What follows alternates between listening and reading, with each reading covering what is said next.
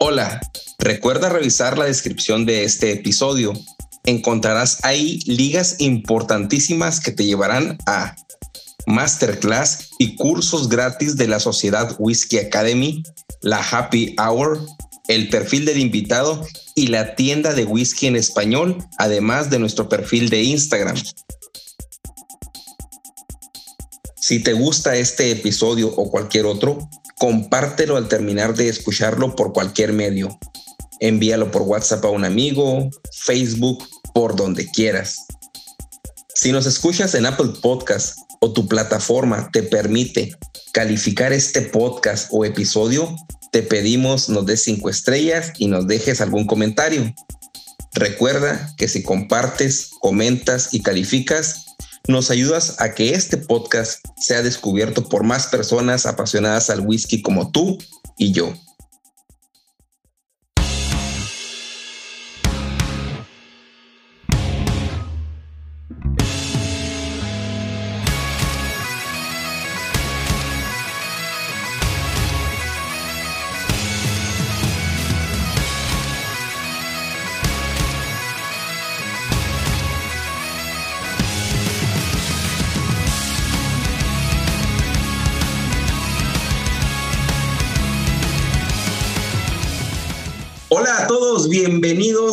Whisky en Español, donde el whisky siempre es el primer invitado.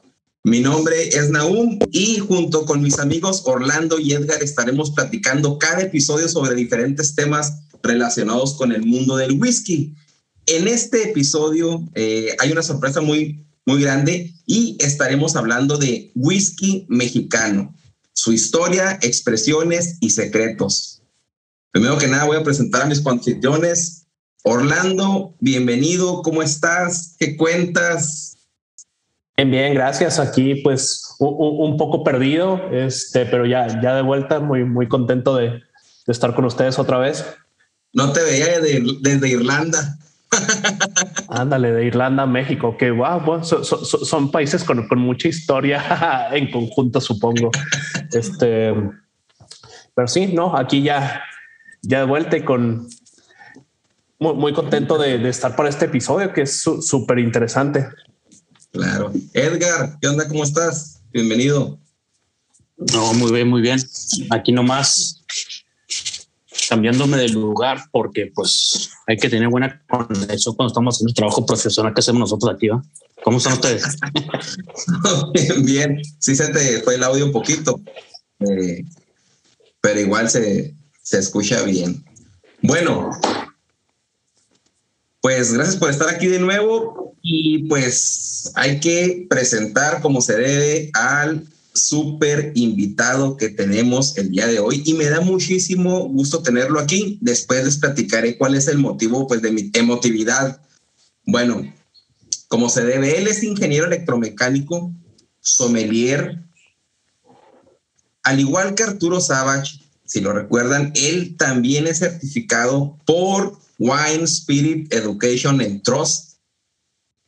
Además de ser un apasionado del whisky, mezcal, vinos, es coanfitrión de dos podcasts que soy fan de Otra Ronda Podcast y Puros y Pistos.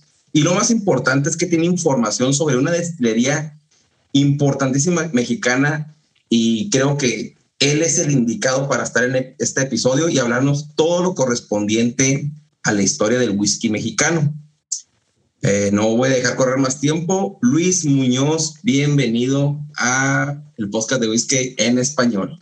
Muchísimas gracias, señores. Muchas gracias por la bienvenida. Este, casi, casi me leíste los votos ahí nupciales, mi, mi buena Bueno, por no decir gracias. Sí, sí, sí, sí, lo pensé, pero dije, mejor vamos a verlo. Este, un placer para mí estar aquí con ustedes, finalmente. Uh, lo sigo y ha sido todo un gusto en realidad ver cómo han crecido rápido y cómo se han adaptado muy bien. Está muy padre. La verdad es que pues, si algo nos fascina a todos es el whisky. Este whisky, vamos a dejarlo ahí, ¿no? Para no entrar en controversias porque se me va el internet luego. No, no, gracias, gracias por, por atender la invitación, sobre todo. Y bueno, pues eh, aquí pues queremos conocerte, eh, saber de ti y todos pues, los que nos están escuchando, pues también que entiendan un poquito quién eres, eh, cuál es tu formación, cuáles son pues tus aventuras en este destilado. Pues me gustaría a mí iniciar con la primera pregunta, pues, ¿dónde naciste y pues qué te llevó al whisky, no? Finalmente. Bueno, yo soy de Ciudad Juárez, Chihuahua, nacido y crecido aquí. Y me llevó el whisky ser de Juárez. En realidad, para mí es natural tomar whisky. No sé por qué. Siempre se me ha hecho muy natural. Hoy en día entiendo por qué. De hecho, el tema de hoy está muy relacionado al por qué yo tomo whisky desde, desde los 18. Vamos a dejarlo así. Entonces, ¿qué me llevó a enamorarme del whisky realmente? Eh, en Alemania, todavía antes de meterme a este, a este gremio, mucho antes de hecho, me invitaron a cenar y en la cena pues de los vinos pasamos ya a los destilados, a las copas, y me invitaron un whisky. Y cuando me sirvieron ese whisky fue la primera vez que yo dije, wow, identifico una nota específica en algo. Era un whisky irlandés, no sé qué era, probablemente fueron Bushmills. La botella era redonda, no sé, la verdad no sé qué whisky era, de eso hace 11 años ya. Pero en cuanto lo probé, sentí la miel, sentí esta triple destilación muy característica, este frescor, cero humo del whisky irlandés y me enamoré. Y de ahí en adelante ha sido el amor por el whisky, eh, por el vino también fue en, Alemania, pero en otra anécdota, esa en otro programa se los contaré. Eh, y de ahí para que ha sido estudiar, leer, estudiar, buscarle. Y estos últimos cinco años, cuatro años me he dedicado a, a clavarme más profesionalmente. Como comentaste, soy ingeniero electromecánico, soy una persona que ama los procesos, ama la tecnicalidad, entonces me gusta mucho hablar del tema de destilación, me gusta mucho investigar, rascarle. Ah, no soy tanto del lado químico como de fermentación, soy más del lado de destilación, ¿no? Los reflujos, los line arms, todo, todo lo que es el alambique o la columna, cómo afecta al producto final. Y pues hasta ahorita no sé nada. La verdad es que lo amo, lo adoro, pero pues estoy aprendiendo paso a pasito. Oh, wow, impresionante. Gracias, gracias. ¿Alguna pregunta que tengan ahí para Luis? Denle, denle duro y tupido. Échenle, échenle. Pues, a ver, ahorita dijiste que nos ibas a contar de, pues, que eres de Juárez, ¿verdad? Pues yo, no hablamos, pues yo era uno pasado en Juárez bastante tiempo, pero realmente nunca tomábamos whisky, éramos de llenarla y la destreza, ¿verdad? Así es que es muy interesante de saber cómo de, dices que eres de Juárez y por qué estás tomando whisky. A ver si al rato nos, nos cuentas la, la, historia. Sí, fíjate que de hecho, uh, pues era como tomar vodka cuando tienes 18, así, 17, y, o whisky. Y yo empecé tomando el whisky más comercial, ¿no? El, el, el Buchanan's, la verdad. Y me gustaba. Y la verdad le agarré, le agarré cariño porque no me daba cruda. A pesar de ser Buchanan's, no me daba cruda. Eh, consumía cantidades copiosas por no echarme de cabeza y amanecía bien porque era con agüita mineral. De ahí le agarré el gusto y ahorita que entremos en tema, que aún nos de entrada, ya vamos a saber más por qué. Excelente. Claro, eh, fíjate, eh, me, me, suena mucho eso que mencionaste de, de, del whisky no da cruda cuando, pues en, en, la carrera, ¿no? igual que como menciona Edgar, pues yo viviendo en, en Hermosillo, pues pura chévere, ¿no? Este, Y mis amigos eh, que tomaban whisky decían, no me da cruda. Y yo, ah, oh, ok. Y pues ahora ya, ya viéndolo en retrospectiva, pues hace sentido, ¿no? Pero pues sí, sí, sí, en serio que es una, una gran ventaja, ¿no? Cuando, cuando como dices, te lo echas con, con hielito, agua mineral y, y sin mezclarle. Sí, sí, sí. Sí, sí, cuando respetas el whisky, no, no te metes ahí un tequilito en mezcal, puro whisky, amaneces bien. Oye, me gustaría hacer una pregunta eh, en cuanto a tu formación. Eh, tienes una certificación muy importante que es la de Wine Spirit Education y nos explicas un poquito de qué es, si, si, hiciste un viaje o fue online, cómo, cómo se dio esa experiencia y, y, qué es el antes y después de tener esa certificación. Bueno, el, el, el del WST es, es un trust, es una uh, asociación uh, inglesa. Ya es que los ingleses nada hacen, pero todo venden, todo consumen, todo distribuyen.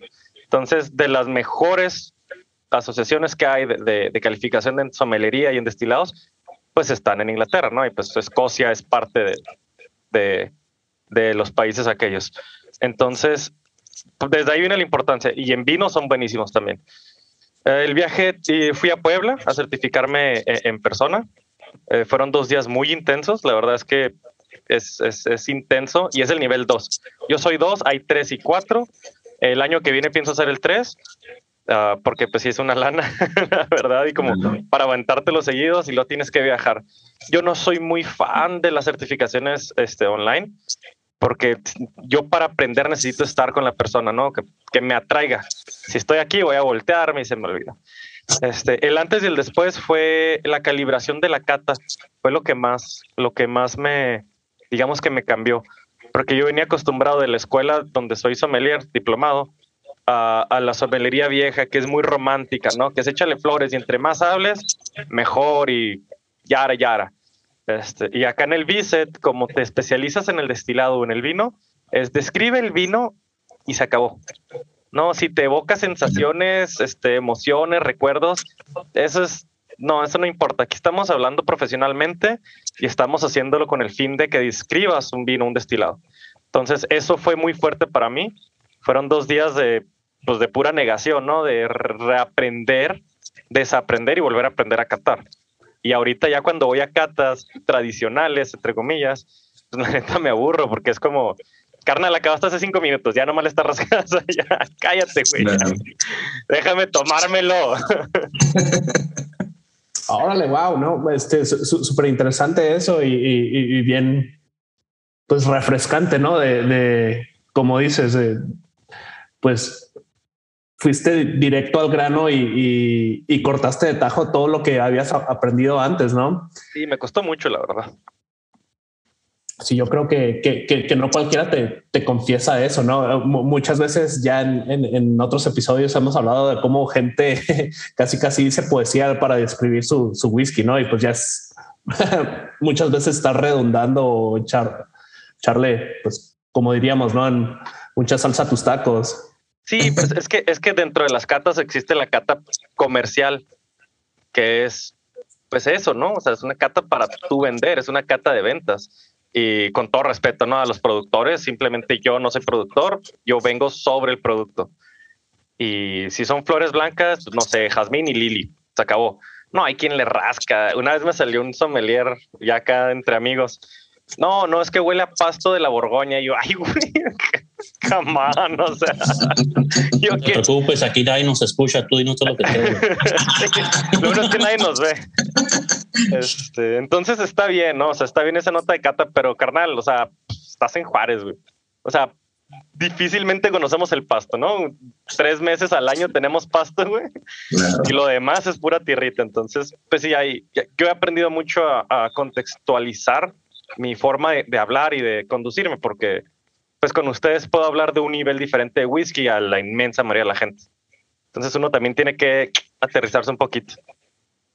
Claro. Sí, totalmente. Sí. Yo soy anti-snob, ¿eh? Me dicen mucho snob, pero yo trato de ser lo más anti-snob posible porque pues, todos empezamos sabiendo nada. Entonces. Eh. Qué chingón. Qué buena onda. Sí, y luego lo, no sé si existe un currículum previo para entrar a, esa certificación, porque pues yo sé que el sommelier o tener un diplomado de sommelier no es, pues no nomás es sacar aromas de los vinos, sino que tienes que tener un conjunto de conocimientos gastronómicos, inclusive dominar dos, tres idiomas, eh, saber la historia culinaria de, de, los platillos donde te vas a enfocar o del alimento en sí.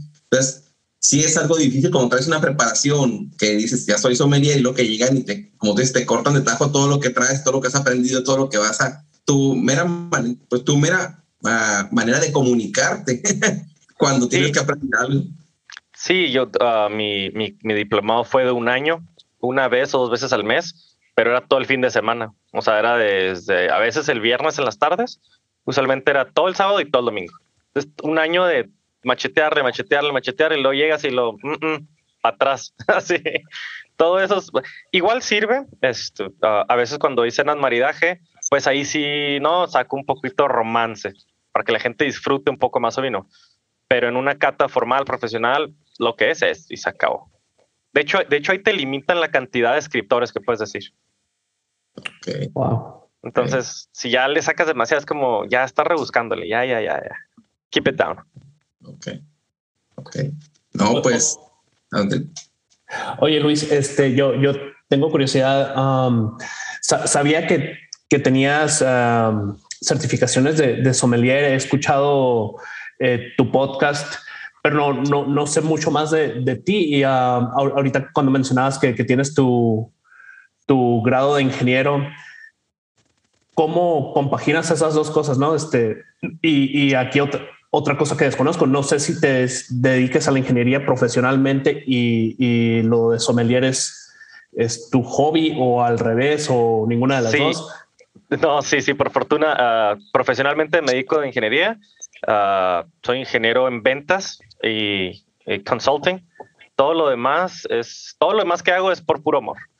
este, y la manera en que lo compagino es que soy ingeniero porque tengo una manera de pensar, como que mi cerebro funciona de cierta manera que es en lo que yo me enfoco. Yo cuando platicamos, yo, ah, a mí las historias y todo eso, la verdad es que no me importa mucho. Esta historia que vamos a platicar, porque es muy cercana a mí, dije, ah, bueno, o sea, esta historia sí.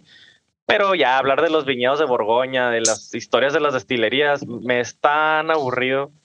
Entonces yo me enfoco mucho al, a ver, ¿no? Un Glenmorangie es muy limpio porque tiene este, los, alambiques más altos. Los alambiques muy altos, sí, entonces tiene muchísimo reflujo. ¿Por qué? Ta, ta, y ahí le busco. Eso es lo que a mí me, me fascina, igual en el vino. Es poquito, es parecido. Ok, ok. Sí, entonces así eh, prefieres datos duros, ¿no? Sí, sí, sí, soy completamente ingeniero, totalmente ingeniero. O sea, datos duros, números, uh, entradas, salidas y ya. El romanticismo me, pues a veces me aburre. Aquí no vamos a escuchar tres historias de destilerías, tal vez con tuya cuatro. no, sí, ahorita sí me metí a estiles. Dije, bueno, pues está bien, voy a hablar de, de eso, pues. Perfecto. Bueno, eh, él es Luis Muñoz. Eh, lo que tengan otra pregunta, Orlando Edgar. Y si no es así, pues Edgar eh, va a continuar con ah, la noticia del episodio eh, pues me gustaría que Edgar, a ver, nos platicara qué es lo que traes ahí, Edgar. Estamos hablando del whisky Blackened de Metallica. Ah, no sé si ustedes supieron, pero cuando empezaron el whisky de Metallica empezó con el Master Distiller Dave Pickerel, una leyenda del bourbon de Kentucky que desafortunadamente falleció el año pasado.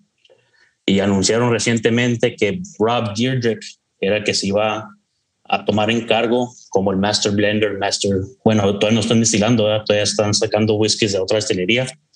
Supuestamente la idea es que van a abrir una destilería donde van a empezar a, a destilar su propio whisky, pero por el momento eso no, no ha sucedido. Ojalá en el futuro que sí, que eso suceda. Supuestamente va a ser allá por el, por el Bay Area, por San Francisco, de donde es donde Metallica, donde es Metallica, el whisky de Metallica. Rob Deerdick, no sé si fue idea de él, dónde vino, pero están haciendo lo que se llaman Masters of Whiskey Series y básicamente están sacando botellas exclusivas de Metallica de Blackened.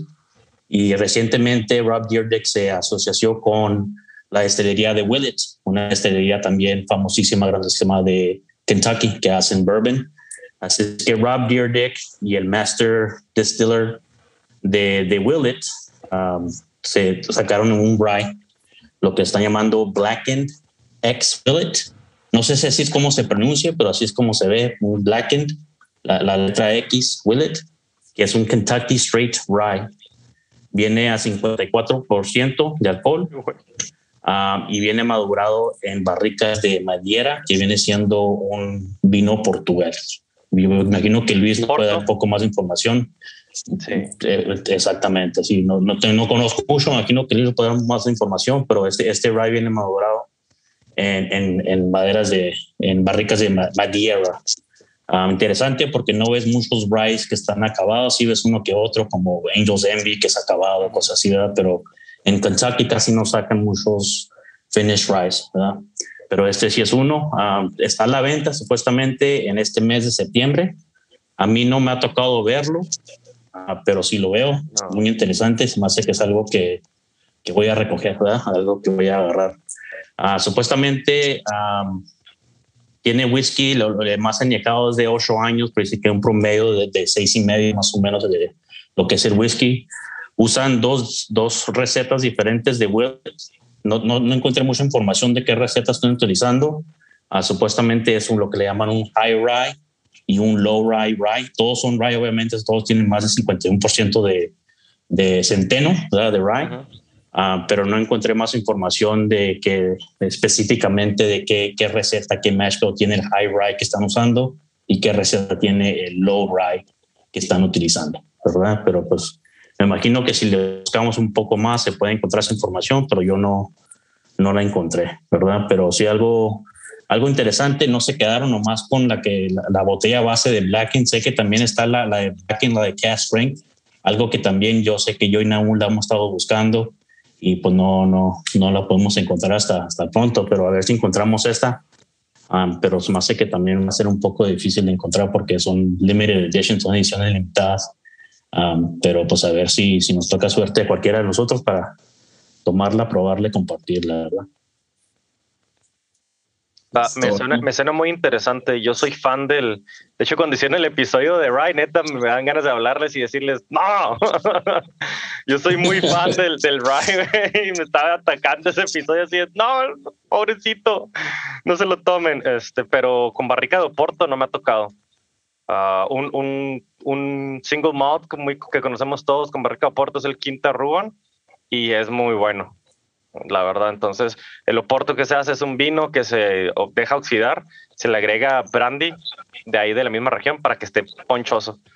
Entonces, por eso trae estas notas a nueces, que es muy añejado, muy viejo. Bueno, no 5, 6, 10, 15 años. Entonces, por eso aporta tanto y a lo mejor le ayuda a suavizarle. Me recordó mucho al Basil Hayden's, al Dark Rye. Nada más que ese, ese Dark Rye de Basil Hayden's, literalmente le pusieron el vino o sea, no lo añejaron en barricas, le echaron vino. Okay. Y nomás así cortas, porque sí, el centeno, o sea, sí me gusta, pero sí es algo un poquito difícil de. Digamos que no es para principiantes, ¿no? Para quien nos escuche, no es. Yo nunca te recomendaría iniciar tomando whisky con un rye. Eh, no. Sí. es algo que le tienes que agarrar el. Sí, le tienes que agarrar el amor. Sí, sí, sí, sí muy intenso. De hecho, la noticia, yo sé que te gusta el ride, por eso esta noticia quise darla. Porque gracias, gracias. Sí, lo voy a buscar y ese sí, sí, me, me, interesa. Y no lo mencioné, ¿verdad? Pero como es que Metallica siempre está añejado con la música de Metallica que le está cagando los, a los barriles. ¿verdad? No sé si realmente haga algo pero interesante. Nosotros nos metemos al internet y vemos la lista de canciones tocaron con esa, botella. ¿verdad? es, parte, es, parte, es parte de la emoción. Para nosotros que somos fanáticos de Metallica. Orlando nos puede decir música porque trabaja para el, la, el Hall of Fame del rock and roll, entonces puede decirnos si hace efecto o no. Yo digo que sí, la, la, música mueve todo. sí. De hecho, sí, sí debe tener algún aporte, digo, que sea específicamente metálica, como que va, pues, no, wow. Pero obviamente la, la vibración, la frecuencia alta y las, los bajos tienen que darle algún aporte entre la barrica y el whisky. Forzosamente.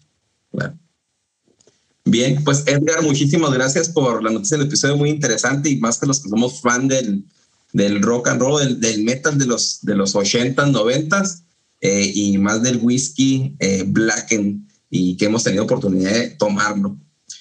Bueno, voy a iniciar con la premisa al, tema ah, principal que, que, Luis nos va a aportar eh, toda su experiencia. Yo encontré una nota muy importante porque muchos pensamos en el whisky mexicano y pues claro, somos jóvenes, eh, chavorrucos, y solo conocemos Abasolo y solo conocemos eh, Sierra Norte, conocemos el Ley Seca y ahorita uno que nuevo que se llama Revés, creo que te envía Orlando, se llama el, el, el, whisky. De Ensenada. conocemos esto, ¿no? Conocemos esto, pero ¿qué hubo antes, no? Eh, antes, pues hay, una, hay un pasado y también hubo whisky mexicano. Quiero iniciar con una una fuente que encontré de un profesor de eh, California llamado Davis.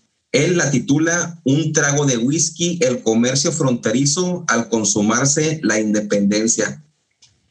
El 27 de septiembre de 1821, 100, ahorita ya estamos a 100 años de, de consumarse la independencia mexicana, pues es cuando el primer presidente de México, Vicente Guerrero, y el coronel Agustín Iturbide, que venía por parte del reinato, pues deciden darse la mano para no derramar más sangre, ¿no? Finalmente dan su brazo a torcer y es cuando se hace el famoso ejército eh, trigarante y la primera bandera mexicana que es verde, blanca y roja, ya que antes estaba el estandarte de la Virgen de Guadalupe. Bueno, cuando sucede esta fecha y se consuma la independencia, pues México se independiza del virreinato, pero entra en cuestión el comercio fronterizo, ya que en los estados del norte, eh, pues empezaban a entrar caravanas francesas llenas de pues utensilios que no conocían o porque antes únicamente era consumir productos españoles. No se les permitía el, el, comprar pues de países y, y, no se permitía el comercio básicamente procedente de otro país. En aquel entonces, pues los estados del norte, pues no son los que conocemos eh, aquí en México, es Chihuahua, Monterrey, Sonora. Antes teníamos Texas, California, Nevada, eh, Nuevo México, Utah y las caravanas eh, norteamericanas y francesas entraban vendiendo productos pues muchísimos más baratos y de una mejor calidad. Así lo, lo hace notar el profesor Davis en la nota que estoy leyendo. Total, en 1822 eh, el, el, mexicano podía adquirir productos norteamericanos de otros países gastando menos de la mitad de su dinero y se dice que el regocijo era evidente, ya que cuando llegaban las caravanas a las plazas, pues había música, había pues tomadera, peleas de gallos, en, en fin, puro, puro festejo, pura parranda. La demanda del whisky era tal que algunos empresarios norteamericanos pues aprovecharon e hicieron tres destilerías. La más grande eh, se posicionó en el, valle, en el valle de Taos, Nuevo México. Taos ahorita lo conocemos como una zona arqueológica donde se comunicaban, pues, es cuando dicen que hicieron el camino hasta Tenochtitlán, ¿no? Fue una de las paradas que hicieron o donde se terminó eh, esa, ese viaje.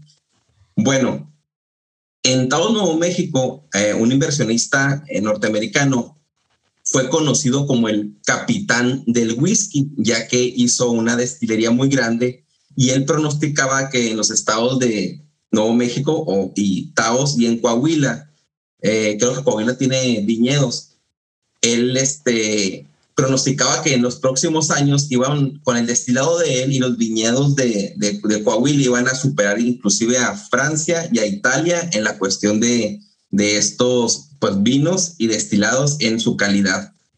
Total, de que para muchas personas sí fue eh, o impulsaron el que esta persona se empezara a a traer productos o whisky locales, aunque fueran de un, de un, eh, pues una persona que no era del país mexicano, básicamente.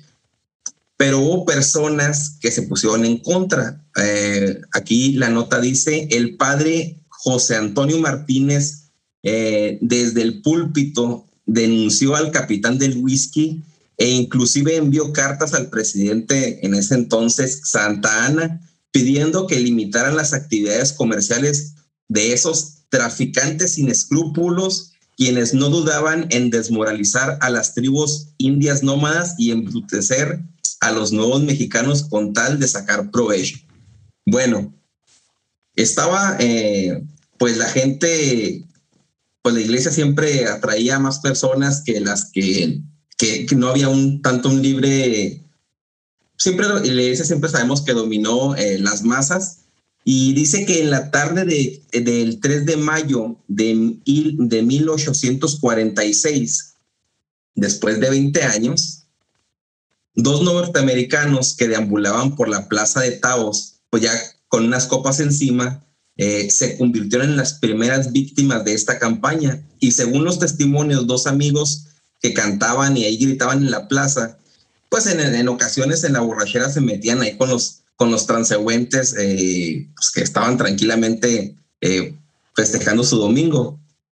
Y luego de esto, rápidamente unos 30 lugareños decidieron poner fin a tales insolencias, mientras que seis o siete se daban gusto golpeando a los extranjeros y los restantes pues formaban un círculo alrededor de ellos sea, echándoles porras para que los golpeara, ¿no? El punto culminante para terminar esta historia, luego que después de que gritaban a todo pulmón, maten a los borrachos, es cuando se hace una cruzada eh, en el pueblo de Taos en 1847, en el mes de enero, cuando un contingente, un contingente de nuevos mexicanos e indígenas se levantó en contra de los norteamericanos, ya que la destilería era de norteamericanos y estaba sitiada por ya con, por la rebelión que había, por los antecedentes, por el ejército, eh, bueno, algunas tropas del ejército norteamericano. Total, los lugareños se fueron, indígenas y algunas tropas del ejército mexicano lo siguieron y entraron a la, a la, a la destilería del capitán del whisky, se sitiaron por dos días y finalmente entraron, mataron a, a las personas que trabajaban ahí y ahí terminó la historia de la primera destilería mexicana en Taos, Nuevo México. Eh, no pude encontrar el nombre de la destilería tal cual, solamente salía Capitán del Whisky, ya, ya salen muchas destilerías norte, este, de Nuevo México nuevas que hay, ¿no? Pero no hay más que este pedazo de historia y esa es la introducción al primer whisky mexicano que fue en tiempos de la consumación de la independencia. Muy, muy, muy bueno. Ese sí es muy, muy el primero, la verdad. No me lo esperaba. Sí, no, y estuvo muy ad hoc porque sí es algo, es un, yo también me, me, sorprendí cuando vi esto porque sí es algo que no se conoce y mm, de aquellos tiempos, ¿no? De, de Santa Ana, de la consumación de la independencia y yo desconocía totalmente, no sé si Orlando, Edgar, tenía noción de, de que existía una destilería. Dije, a lo mejor Luis iba, sí iba a decir, ¿sabes qué? Sí, pero yo sé que tú estás muy puntual, el, no quiero adelantar el tema de la destilería que nos vas a hablar, pero sí, sí me pareció muy rescatable. Eh, para todos, eh, porque sé que el 15 de septiembre eh, es una fecha de independencia para no solo para México, sino para Guatemala, Nicaragua y muchos países centroamericanos. Y tal vez esta consumación de independencia también corresponde a ellos, el que esta destilería en ese momento era parte de, de todos nuestros países hermanos, ¿no? Ah, yo solamente sé que en Tao se van a esquiar, es lo único que sé yo fíjate, fui muy desértico cuando fui, no sé si hay para esquiar. No, pues yo, yo, yo no sabía nada de, de, la historia que acabas de contar, ni tampoco sabía que se podía ir a esquiar, así que realmente todo es, es, nuevo para mí.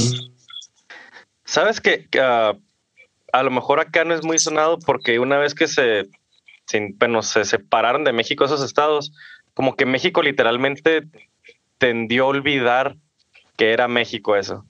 O sea, todos nos quejamos, pero nadie pone atención a lo que se vivía en aquellos entonces. Como, o sea, pasó eso y qué onda, qué represalias hubo. No, nomás este, Texas se separó de México y ya. Ah, los odiamos. Sí, pero ¿por qué se separaron? O sea, yo creo que por eso es como que acá está como muy... No, no se habla de eso. Ya no son de nosotros, literal, ya no nos importa si fueron o no fueron, o qué hicieron o qué no hicieron. Sí, Digo, yo no lo veo así, pero yo creo que es el feeling, ¿no? Como, eh, pues ya no es México. Sí, tiene razón porque inclusive la... Yo, he ido a San Antonio y está...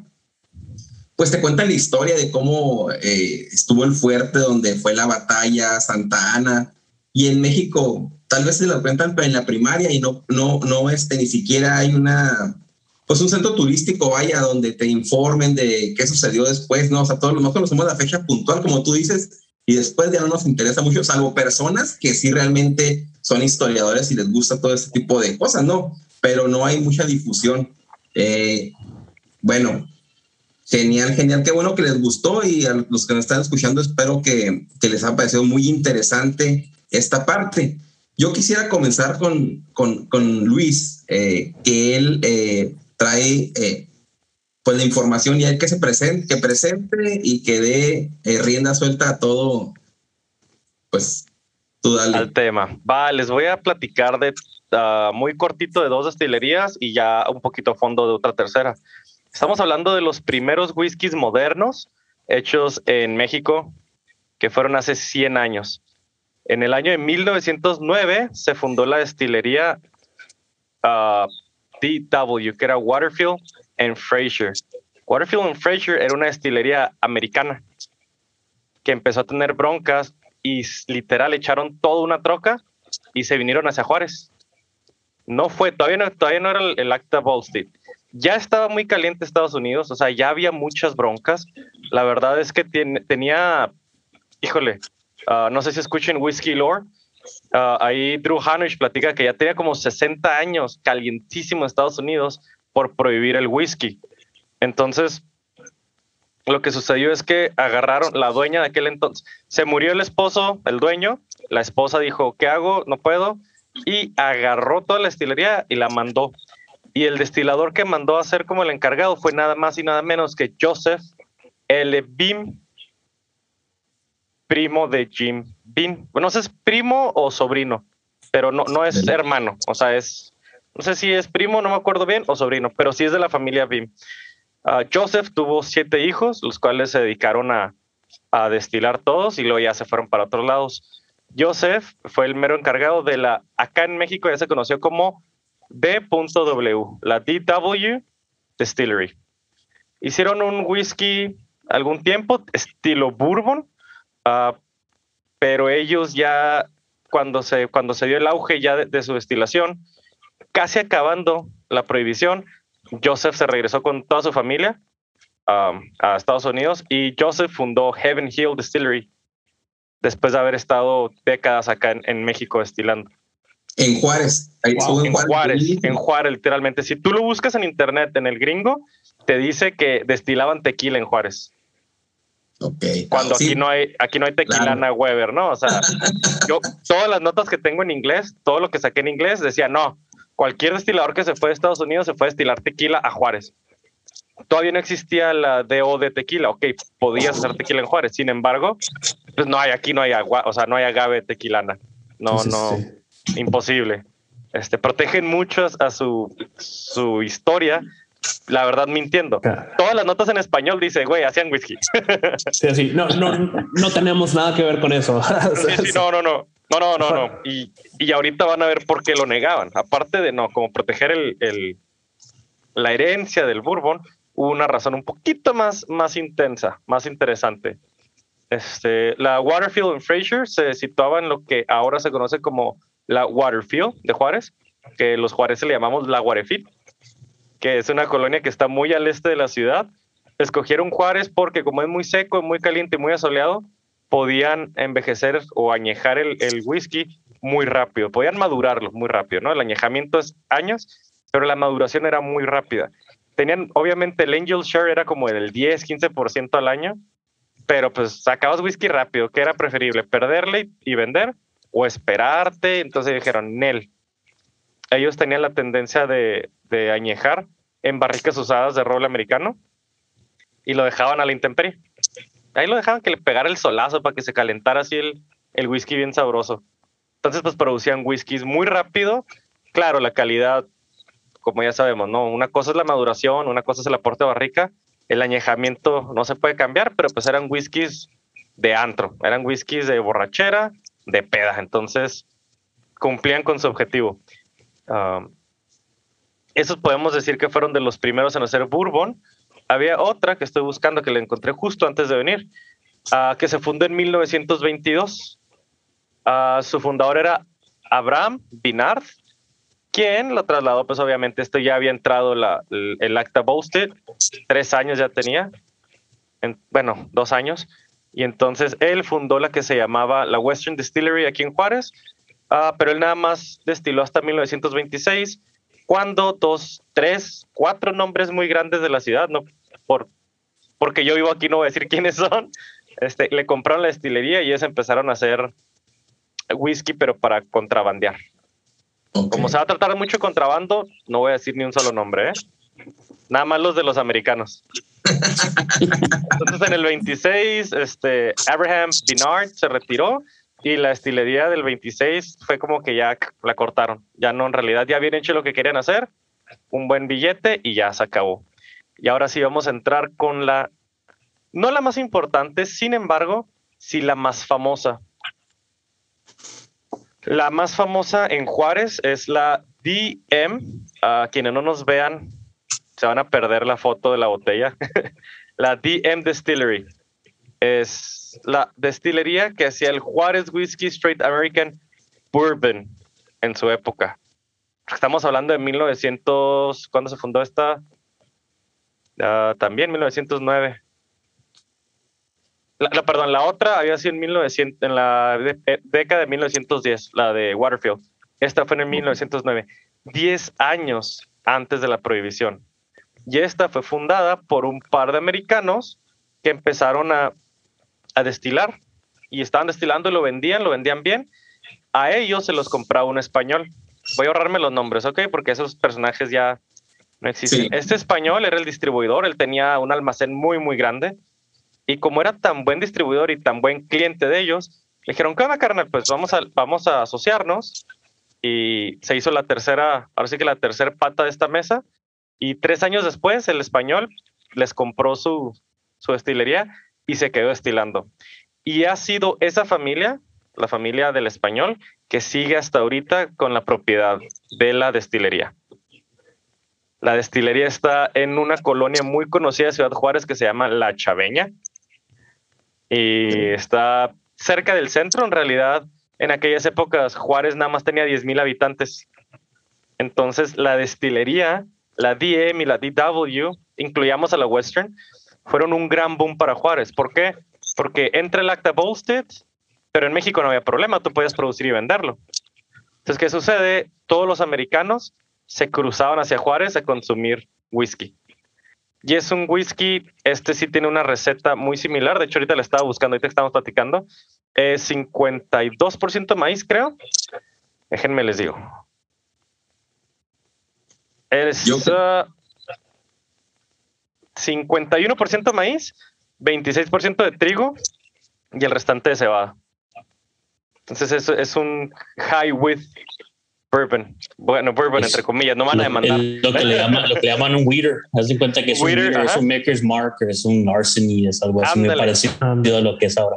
Y, y, y, a tu punto sobre eso de que no te vayan a demandar, pues todo eso fue mucho antes de que se, se hiciera ley que no se podía hacer bourbon más que dentro de Estados Unidos, supongo, exactamente. sí, exactamente. De hecho, cuando entró en el 64, ¿no? Por ahí, 59, 64, la, la, ley de la FDA.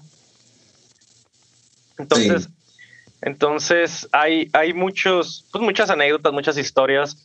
Uh, la destilería dejó de destilar hasta los 1998, 2000. Hasta apenas hace 20 años. Este, ahí hay varios reporteros, ¿no? Varios este, líderes de opinión que dicen que ya se murió porque entró el sotol. Lo que pasa es que pues, es un producto que no se renovó, quiso mantener una tradición en una cultura que ya había cambiado entonces, no, la verdad, a mí me gusta. de hecho, hoy abrí una para compartirlo con ustedes. Pero lo más importante de todo esto, y, y, por qué vamos a hablar de no del whisky juarense realmente, es que fue el primer whisky masivo hecho en México. Fue el primer whisky que se exportó y además, además era la destilería más grande de toda Latinoamérica. O sea, era enorme la destilería. Hoy en día, si tú vas, ya son ruinas. Ah, todavía tienen los alambiques de la anterior, de la Waterfield and Fraser. Los productores de alambiques, Vermont creo que se, llama la compañía, eh, los no, cerraron y los contactaron y tienen el alambique original, un doubler, un alambique con doubler eh, en Luisiana, en su showroom, donde hacen los alambiques. O sea, hay historia de Juárez en Luisiana, literalmente. Eso, esa fue la importancia que tuvo. Y pues platiqué de contrabando y de por qué no voy a hablar de nombres. Se dice, no, obviamente no está confirmado, que Al Capone se hizo tan millonario gracias al whisky de Juárez. ¿Quién sabe cuál era? Pero hay anécdotas de gente pasado de boca en boca. Obviamente esto, o sea, no hay documentos, ¿no? Estos son puras anécdotas, reportajes, entrevistas porque pues quien se eh, atrever a escribir, a escribir un libro en esa época diciendo que Capón estaba llevándose whisky, ¿no? Deja tú Capón, Capón está en el gringo, pero pues la gente que se lo estaba vendiendo aquí era, era la bronca. De hecho, muchísimas de estos nombres que voy a, insisto, pasarme, son familias muy grandes hoy en día. O sea, se hizo muchísimo dinero, unas cantidades tremendas. ¿Por qué? Porque éramos la fuente principal de whisky cercano bourbon especialmente para Estados Unidos. Claro, durante, ah, los 14 años de la prohibición. Sí. Eso fue lo que fue tanta lana, tanto así. yo, yo creí que las tres destilerías, bueno, que sí, sí, son contemporáneas, pero habían sido el mismo dueño y habían sido para pues, la producción masiva, porque y ya estás clarificando que pues inclusive fue de una familia y luego se retiró, la vendió y luego llegaron otras. Sí. De hecho, uh, la DM, que es la más grandota, que es la del Juárez Whiskey Straight, la DM tenía, la destilería tenía como un, como un, un showroom, un hotel y una cosa así en otra ubicación. La destilería está por la Chaveña y tienen un showroom por el centro. No he ido al showroom, nomás he pasado por afuera de la destilería. Este, la verdad, la familia, por el historial que, que tiene toda esta onda del whisky, pues están muy negados a, ¿no? a dar entrevistas a nada. Es, no te dejan ni pasar. Uno por seguridad, porque es un edificio de 100 y garra de años. Y la otra, pues es que literal en las entrevistas que yo leí dicen, yo no voy a hablar del contrabando, no voy a hablar de quién lo movía. Claro, Yo voy a hablar de lo bonito que era Juárez, ni siquiera se enfocan tanto como en el whisky en sí. Ok, ok. Y luego, lo más curioso es que yo veo que algunas personas en, grupos venden botellas de Juárez Straight, de American Whiskey, eh, porque muchos pensamos que, pues sí, no, que en los 70, 50, sí, y tú dices, ¿sabes qué? No, es que hasta los 90, casi 2000 todavía se producía y había existencia. Muchas veces la, vemos ahora como una botella de Old Party, no, pues ya no va a comprar, traigo ganas de un Johnny Walker, poniendo un ejemplo, siendo que nunca pues, pudimos apreciar que iba a ser un pedazo de historia. Ahorita son altamente coleccionables, nos las tomamos en cualquier momento, en cualquier fiesta, pensando que una botella más, por ser de Juan, nosotros como locales las veíamos como una más y hasta y ahorita, pues los que conocen, eh, yo veo que los grupos publican, oye, tengo esta botella y muchos hasta dicen, oye, se ve muy, se ve muy, muy bien, en muy buen estado, va a ser falsa, pero no saben que fue hasta los 90, 2000 que todavía existía ese tipo de, pues sí, de whisky o bourbon, ¿no? En, en, Híjole, esa era la sorpresa que les dije que les tenía. Sí hubo botellas falsas. bueno, debe de haber, ¿no? Bueno, bueno, eh, no eran falsas. Ah, lo que pasa es que ah, casi todo lo que era Marbete del año 2000, que fue el último año, salieron ahí botellas. No era falsa, sí era el whisky, pero ahorita que está en la cata, lo catemos, les, les platico un poquito más. Pero sí, sí se da, ¿no? Y obviamente también he visto botellas del 50 que ya se ve. Y de hecho, notas uh, pre pre-bourbon y post-bourbon, porque decía Juárez Whisky Street American, ah, tiene un par de medallas, tiene unas espigas de trigo, ah, unos olotes así tirados, unos maicitos tirados, y abajo decía bourbon, antes del 64. Ya después de eso le quitaron lo de bourbon y se quedó como Juárez Whisky Street American. Claro. Eso fue muy notorio. Importante que dices que pues el primero que llegó a poner la destilería fue Joseph, ¿no? Y, y, él fue el que, creó, el que creó Heaven Hill, ¿no? Y ahorita Heaven Hill es el que, bueno, es una icónica, ¿no? Es icónica. Sí, entonces, sí, sí. sí. La, la, verdad es que batallé mucho porque yo estaba seguro, muy seguro que había sido de los Beam, pero dije, no, pues no puede haber sido Jim Beam. Lo que sí creo, igual, es muy difícil de, de, de corroborar, es que las barricas sí eran de destilerías de Beam que en aquel entonces tenía otro nombre la destilería, o sea, no, no era Jim Bing Distilling Co., era otro nombre, pero sí eran esas barricas. De hecho, hay fotos en internet donde puedes ver así las hileras de barricas a lo loco, así en el sol, en los patios de Juárez, que quien conoce Juárez sabe que pues es mucha tierra y mucho calor, mucho sol. Eh, de eso sí estoy casi seguro. De hecho, todavía puedes encontrar barricas. Hay gente que las tiene muy atesoradas, hay gente que las tiene eh, olvidadas. Pero pues ya no puedes hacer whisky con ellas, ¿no? Ya están viejísimas, tendrán 50, 40, 60 años, ya. Ya es para puro show. Y sí decían, o sea, sí decían Juárez Whisky en un lado. Wow. Oye, pues hasta para colección también, ¿no? Para que pongas tu display. Fíjate que sí, yo tengo ganas de, yo ando tras, tras de una barrica. Porque el whisky, pues ya ahorita para saber está, está difícil si te toca uno bueno o uno malo. Ándale. Algo, algo que te iba a, preguntar, bueno, a platicar y a comentar aquí, es que en un, no, pues hace como dos años, eh, pues la curiosidad y, y, empecé a investigar sobre, sobre las destilerías de Juárez. Ajá. Hubo un contacto y a los tres, porque la verdad es que pues tengo pocos amigos con los que platico o es poquita la gente que con lo que platicamos de, de, whisky. Y a Luis, eh, Orlando y Edgar les dije, oye, le mandé un correo a un contacto de los que compraron los, alambiques de Juárez y, y me respondieron con una fotografía. Y por ser de cobre, pues está ya verde, ¿no? Porque la oxidación hace su, su, trabajo. Y dicen, no, sí, aquí lo tenemos. La verdad es que sí no supe o no, no recuerdo eh, cuál es la destilería, dónde los tienen, pero sí nos, me mostraron una foto y me, la, me contestó la chava, era una mujer, y me dijo, no, precisamente sí recogimos, eh, no, no, no, no sé si todo el alambique, pero una parte, y ahí la tienen en la fotografía. Las voy a compartir en el Instagram, las botellas que, presentemos y, también esta fotografía que es pues muy interesante y, como practica Luis, ¿no? es un pedazota de la historia que involucró, además de historia, porque ya vimos en los capítulos de del whisky americano sobre la prohibición y cómo afectó este fenómeno a todo el whisky europeo y todo destilado. Y que aquí en Juárez, eh, pues la frontera norte de México, pues sirvió para meter el, clandestinamente todo el, eh, muchos dicen que Canadá, pero México eh, con esta destilería fueron los que más metieron. Y además, pues nos platica sobre los fenómenos de, de Al Capone, eh, y porque sí dice, ¿no? Que hasta Marilyn Monroe y otros personajes importantes les gustaba este whisky. estaban ahí, ¿no? Sí, sí. Ah, voy, a, voy a dar dos datos, voy a corregirme en el de Waterfield and Fraser no fue en 1909. Cuando Joseph Beam se vieron para acá, era 1920. O sea, ellos sí le corrieron la prohibición. Ah, okay. La DM Distillery, ellos sí la pusieron 10 años antes de la prohibición. Ahí disculpen, pero eh, muchas, son muchas fechas. Oh, la, el segundo dato es que el, el alambique era de la DW, de la de Joseph, bueno, donde estaba Joseph Beam, que no era de él, de Waterfield and Fraser está en Vendome Cooper and Brass Works, en Louisville, Kentucky. No está en Louisiana. Y sí, lo que tienen es un, es un, uh, es un doubler. Tienen el doubler, una columna y un doubler. En, lo que tienen en display.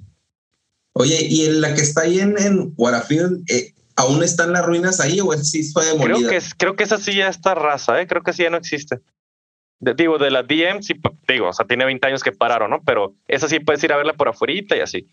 Este, pero la otra no. De hecho, hace un par de semanas, un amigo, igual que ustedes, um, Isaac Montes de Casa Médanos, él es sotolero. Él hace un sotol muy bueno que subí a mi Instagram el otro día.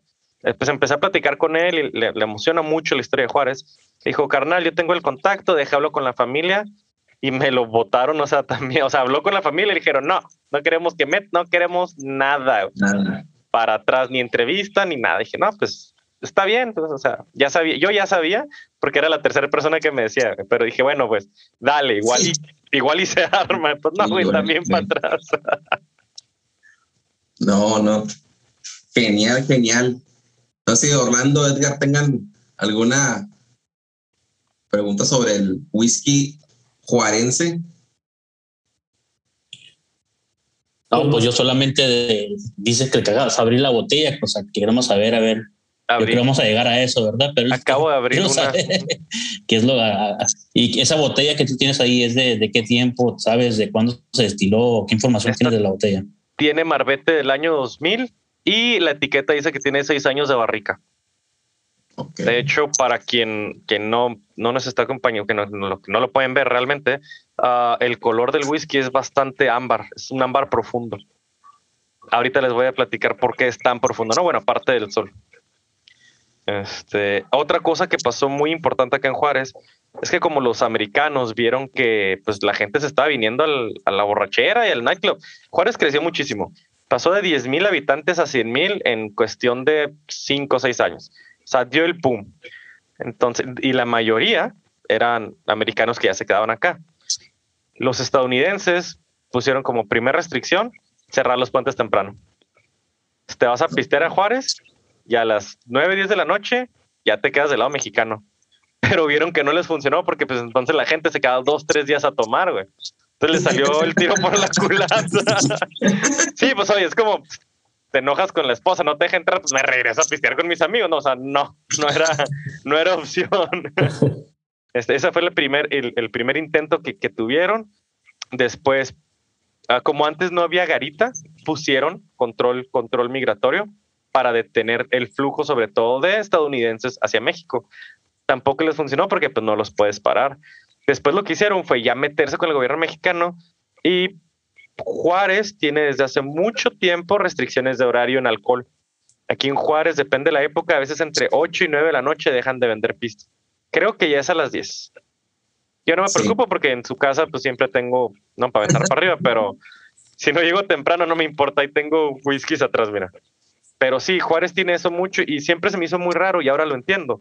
Lo que pasa es que como los americanos no pudieron controlar ni la producción, ni el contrabando, ni el consumo, le dijeron al gobierno, carnal, hasta las nueve se deja vender alcohol. Entonces ahí fueron unas leyes muy intensas que siguen hasta la fecha más o menos. Aquí en Juárez los, los bares cierran a las dos. Si eres restaurante bar tienes que cerrar a las doce. Y todo eso viene desde aquel entonces, ¿no? Como la costumbre. Y lo que sí empezó a tumbar la vida nocturna de Juárez, había mucho burlesque, había mucho, pues, burdel. La verdad, había mucho burdel. Sin embargo, los historiadores dicen que la mitad o más de la mitad de las chicas que trabajan en esto eran estadounidenses. O sea, muchachas que del paso sabían que había oportunidad de trabajo y, se cruzaban para acá a trabajar. Eh, lo que sí ya lo mató fue cuando lograron hacer que cerraran los grandes centros de consumo, que eran Juárez en los 30, específicamente entre los 20 y los 30 era un mini Vegas. O sea, había juego, fiesta de toda la noche, no, todo. Iba a decir algo, pero su audiencia no sé. Iba a decir muchas cosas, pero había todo lo que se puedan imaginar, ¿no? Si, si estaba inventado, aquí en Juárez lo conseguían. Y entonces empezó a haber mucho coraje, o sea, mucho gusto por los locales, porque pues estaba yéndose por ahí la, economía, pero mucho coraje por los conservadores, sobre todo por los puritanos, porque no podían controlarnos, no podían y no pueden y nunca van a poder. Juárez es un desmadre. Lo amo, o sea, yo amo esta ciudad porque siempre encontramos la manera de que, de, no, de brincarnos, de lograr las cosas bien, pero lo que no quieren que hagamos. Entonces, eso es lo que le ha dado mucha mala fama a Juárez por muchas décadas, ¿no? Ya en el 2000, 2010 fue otra cosa, pero duró décadas que, que hablaban mal de Juárez para que la gente le diera miedo venir y, y evitar ese consumo y ese pues, contrabando de alcohol, literal. Claro. Claro. Sí, fíjate que una experiencia que tengo yo es, eh, en la, mis 18, 18, años terminando mi preparatoria, pues me fui a Chihuahua a estudiar a Chihuahua Capital, que es al sur, de, al sur de, de, la frontera de Ciudad Juárez. Y era una vida totalmente aburrida, ¿no? O sea, yo no duré ahí, aparte porque no la armé en la escuela, pero no me gustaba. Entonces, ya por causas de la vida llego a Juárez y me dicen mis amigos, vámonos a la Juárez, que es la, el, la calle que cruza el puente. puente del centro, ajá. downtown, Juárez, Downtown El Paso, está por la Juárez. Y es donde era todo el desmadre, ¿eh? por cierto. Llegué y estaba, bueno, yo me alisté como todo muchachito eh, de camiseta. familia bien, ajá. salir y mis amigos, este, pues con los Converse y así, ¿dónde vamos a ir o qué? Y luego llegaron con, con caguamas, estábamos tomando ahí, pues estábamos en el hospicio ahí con César, lo, es primo de Edgar y con Emilio, una, un, hospicio que tenemos una casa ahí de estudiantes. Y a las 10:45, 11 de la noche, vámonos, dijo, ya vamos a estar todo cerrado, ¿qué vamos? Y llegamos a, a, la Avenida Juárez, que era donde se da toda esta situación que platica Luis del contrabando y todo esto, porque es el río, es el que divide ahí, hay un puente para el río.